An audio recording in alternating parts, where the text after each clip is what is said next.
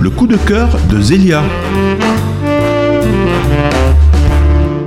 Ce soir, je vais vous parler d'une chronique familiale, d'un roman d'aventure et d'un feuilleton littéraire.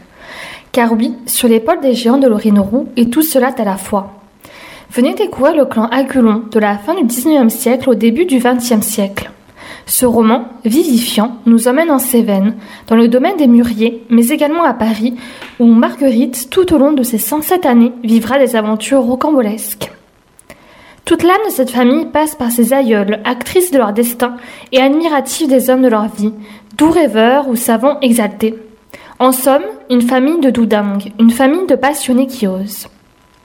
Cette chronique débute avec la naissance de Barthélemy au milieu des années 1850, qui ne serait jamais pour son père qu'un vague objet d'observation, comme nous le fait remarquer le narrateur. Et se conclut avec Gabriel en 2022, qui consigne cette émouvante histoire familiale. J'ai découvert que j'avais grandi sur l'épaule des géants. Quand j'en ai pris conscience, malheureusement, tous étaient morts, sauf maman et papa, nous dit-il. La question de la filiation est le pilier central de ce roman. Le titre est un emprunt de la formule de Bernard de Chartres, philosophe platonicien du XIe siècle. Nous sommes comme des nains juchés sur les épaules des géants. Il voulait par là parler de toutes les accumulations de connaissances que nous devons aux anciens. Si nous voyons plus de choses et plus lointaines qu'eux, ce n'est pas à cause de la perspicacité de notre vue, ni de notre grandeur, c'est parce que nous sommes élevés par eux, nous dit-il. Quant aux femmes, depuis le mariage de Violette et Lazare, elles portent toutes de doux noms de fleurs. Nous croiserons tour à tour Églantine, Marguerite, Rose, Camélia et Iris. Marguerite sera le pilier du clan familial pour lequel elle ne jure que par l'épanouissement personnel et l'amour. Chacune aura la particularité récurrente depuis Barthélemy de pouvoir dialoguer avec les chats de la famille.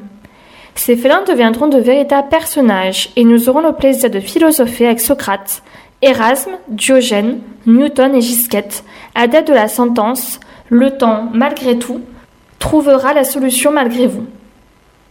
C'est un grand pan de l'histoire française que nous traversons. Nous croiserons Pasteur, Picasso, Albert Londres, entre autres. Des aventures ébouriffiantes percées d'amour, de rêves, de science et de philosophie, qui nous font traverser les siècles. Progrès scientifique, innovation technologique, gastronomie, musique, viticulture, encore entomologie, on revisite avec plaisir ces années de découverte. Les chapitres sont courts, le rythme enlevé, un vocabulaire légèrement suranné, une véritable bouffée d'oxygène et d'optimisme. De plus, nous pouvons admirer les gravures d'Hélène Bautista tout au long de l'histoire. Une bien jolie façon de rendre hommage au feuilleton littéraire. On passe des rires aux larmes et quand on referme ce roman, c'est avec un grand sourire aux lèvres.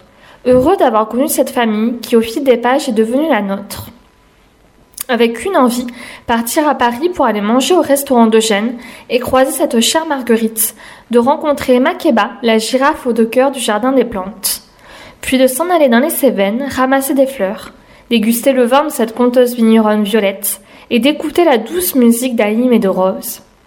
Comme le dit si justement un des personnages, c'est bien la pire folie que de rester sage dans un monde de fous.